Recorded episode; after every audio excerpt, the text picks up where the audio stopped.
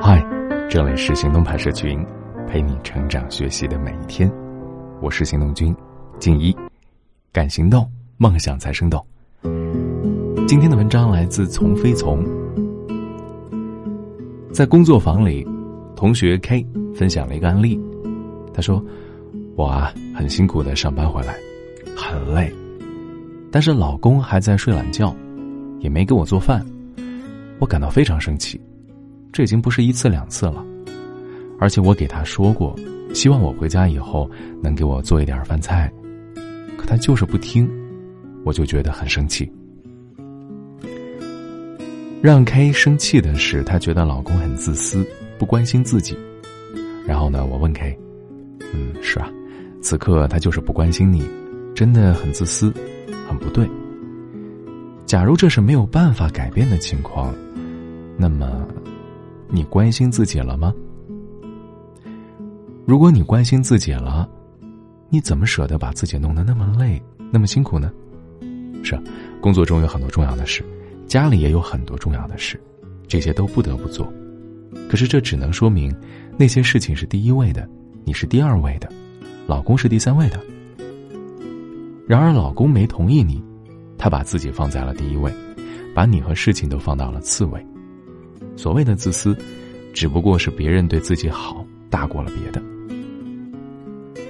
可是，如果你都不关心自己，却依靠老公的关心，什么时候是个头呢？你这边使劲的透支着自己，那边又期待着老公来关心你，这样合适吗？K 之所以对老公不关心自己这么愤怒，原因之一就是他太消耗自己，太不关心自己了。一个人先是透支了自己，才会对别人的需求很大。有同学对于这样的一个思考很是极端，会有这样的疑问：那么不应该对老公有期待和需求吗？那还要他干嘛呀？我这么说啊，不代表不应该对老公有需求，而是我们对他人的需求是有一个度的，这个度不是你规定的合理，而是他人意愿和能力的双上限，超过了一个。就给不出来了，所以这个时候，如果你的需求超出了他的意愿或者能力的度，你能怎么办呢？你无限的透支自己，谁能补得上呢？此刻你最应该做的，就是先疼一下自己，别再那么累。那怎么办呢？难道不工作了吗？工作还是要做的，只是在工作和辛苦之间产生冲突的时候，先选择自己，因为你很重要。你比工作要重要的多。有同学 Q 说：“我公婆非常能索取，五十多岁啊，家里的电器、吃的、穿的、用的、生病买药品，全部都要我们给他买，他自己的钱是一毛不拔，很多时候还一副高高在上的样子，理直气壮的索取。我们的经济很一般呢。”Q 说：“他真的很生气，他觉得公婆特别不体谅自己，非常过分。”我问 Q：“ 你给他们买吗？”Q 说：“买啊，不买他们就闹啊。”我对 Q 说：“是啊，你给他们买，你会变得很困难；不给他们买，他们就会不满意。所以，在你的更困难和他们的不满意之间，你选择了照顾后者，因为让他们满意比你的困难更重要。那这个时候，你有体谅自己吗？如果你有体谅自己。”你怎么舍得为了安抚别人的情绪而不顾自己的困难现状呢？如果你都不体谅自己，你要依靠公婆来体谅你吗？这样合适吗？什么意思呢？怎么体谅自己呢？就是你的困难啊，比他们的不满更重要。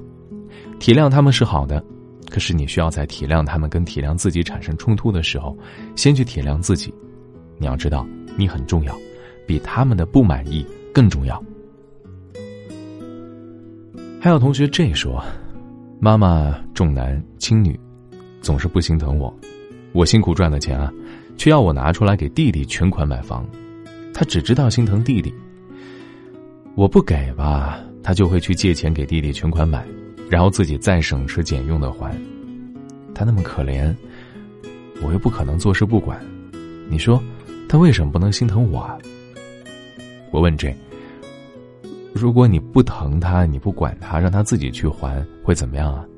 这时说，他就会过得很惨，我又很心疼他。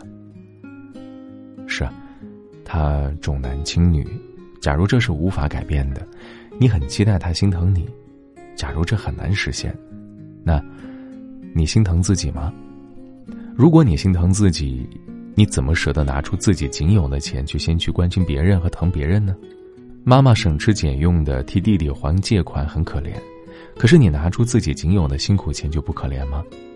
在妈妈的可怜和你的可怜之间，你选择先心疼谁呢？你不心疼自己，然后让妈妈来心疼你，这样合适吗？那么怎么心疼自己呢？就是拒绝他呀。他愿意心疼弟弟，就让自己的心疼去买单，而可怜吧，因为你很重要，你比你妈妈的可怜更重要。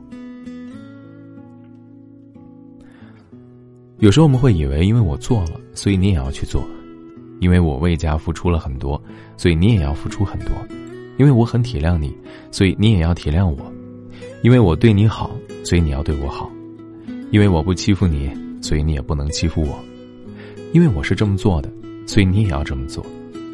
这就是人愤怒时理所当然的第二个资格感。为了增加我做了很多的感觉，人的潜意识就开始玩一些小游戏。怎样才能衬托出我做了很多呢？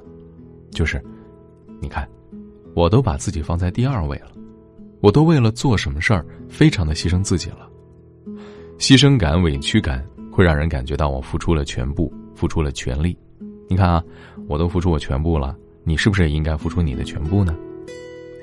而愤怒背后有个共性的根源，就是我不爱自己，但是你要爱我；我把自己放在次位，但是你要把我放到首位。前面说到的 K，对他来说，他为了家和工作牺牲了自己；对 Q 来说，他为了公婆牺牲了自己；对 J 来说，他为了妈妈牺牲了自己。可实际上，你做了，从来不是别人也要这么做的理由；你牺牲了，更不是别人也要牺牲的理由。别人能够同样对你，自然是最好的。我对你好，你对我好；我为你牺牲，你为我委屈，这是多么伟大的相濡以沫！但也是多么的愚蠢，自己都快要死了，不赶紧先去找一找哪儿有水，还要吐唾沫给对方，然后等着对方吐唾沫给自己，非常伟大。但是，是不是也很幼稚呢？最好的爱当然是别人给，这个比自己爱自己要省事儿多了。但现实生活中，别人的爱是这样的：有时候有，有时候没有。即使有时候有，也只是在一定程度上有。你抱怨。你愤怒，他也还是这样。你换一百个伴侣，也是这个特点。也就是说，可是无论如何，你都得能接受这样一个现实：别人给的爱呢是有限的。你之所以会愤怒，是你接受不了别人的有限性。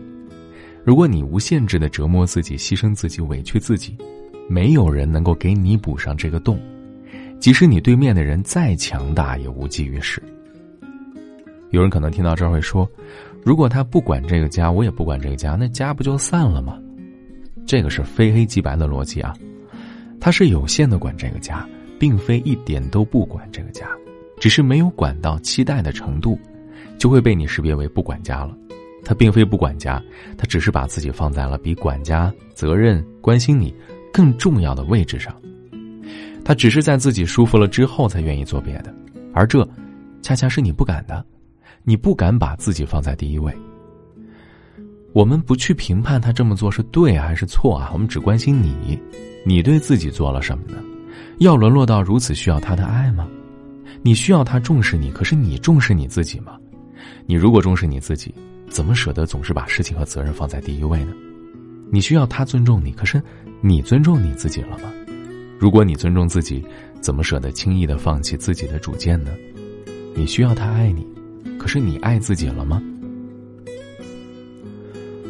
那人为什么不敢把自己放在第一位呢？人为什么不敢对自己好呢？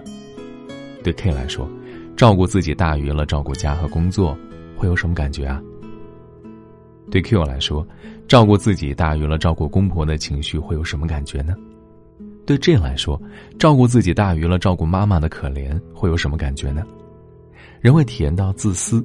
会觉得自己很坏，会觉得羞愧，会激活自己内心深处强烈的不值得的感觉，会觉得我不值得对自己这么好。潜意识里会说：“我一个从小就是仆人的命，长大了还做起自己的主人来了呀！不行不行，太恐慌了，还是继续牺牲吧，多伟大！我只配把自己放在第二位、第三位，然后幻想着换来别人牺牲自己来爱我，来把我放在第一位，把他自己放在第二位。可怜了别人，就是不牺牲自己，然后失败、愤怒、循环，度过一生。”绝望吗？如果你想改变，就要从现在开始，把自己放在第一位，这才是真正的对他人负责的方式。你要记住啊，你是有限的，你做不了那么多。你要舍得让工作不够完美，让自己没有照顾好家，没有照顾好妈，没有照顾好孩子，没有照顾好公婆，没有照顾好那么多，因为你是有限的。接纳自己的有限性吧，这也就是爱自己的开始呢。好了，今天的文章就先到这儿了。你可以关注微信公众号“行动派 Dream List”，还有更多干货等着你。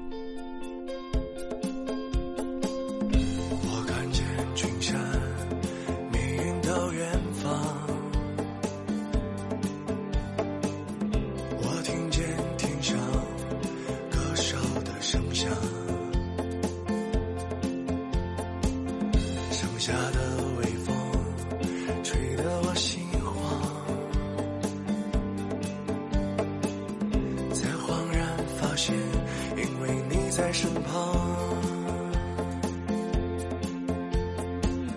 心间泛起了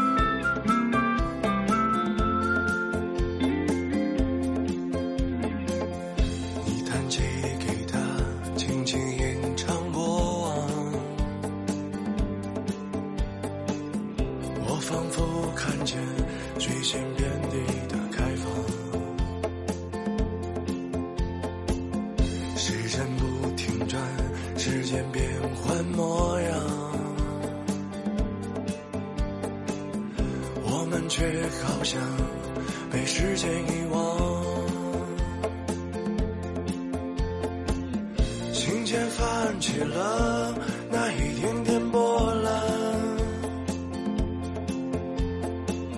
夕阳下的我，微笑更灿烂。抬头仰望天空，那却是爱爱爱。忘了时间，忘了悲伤，就现在。